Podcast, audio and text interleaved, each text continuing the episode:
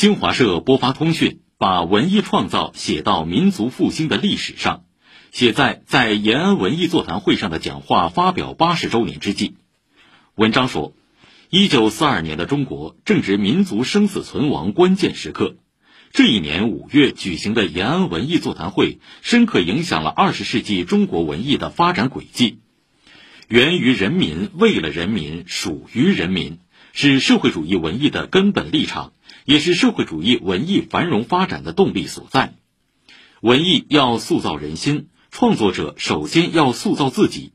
越来越多的文艺工作者在创作实践中磨练人品，锻造艺品，创造性转化，创新性发展。新时代生动的艺术实践传承和弘扬中华美学精神，张扬中国特色、中国风格、中国气派。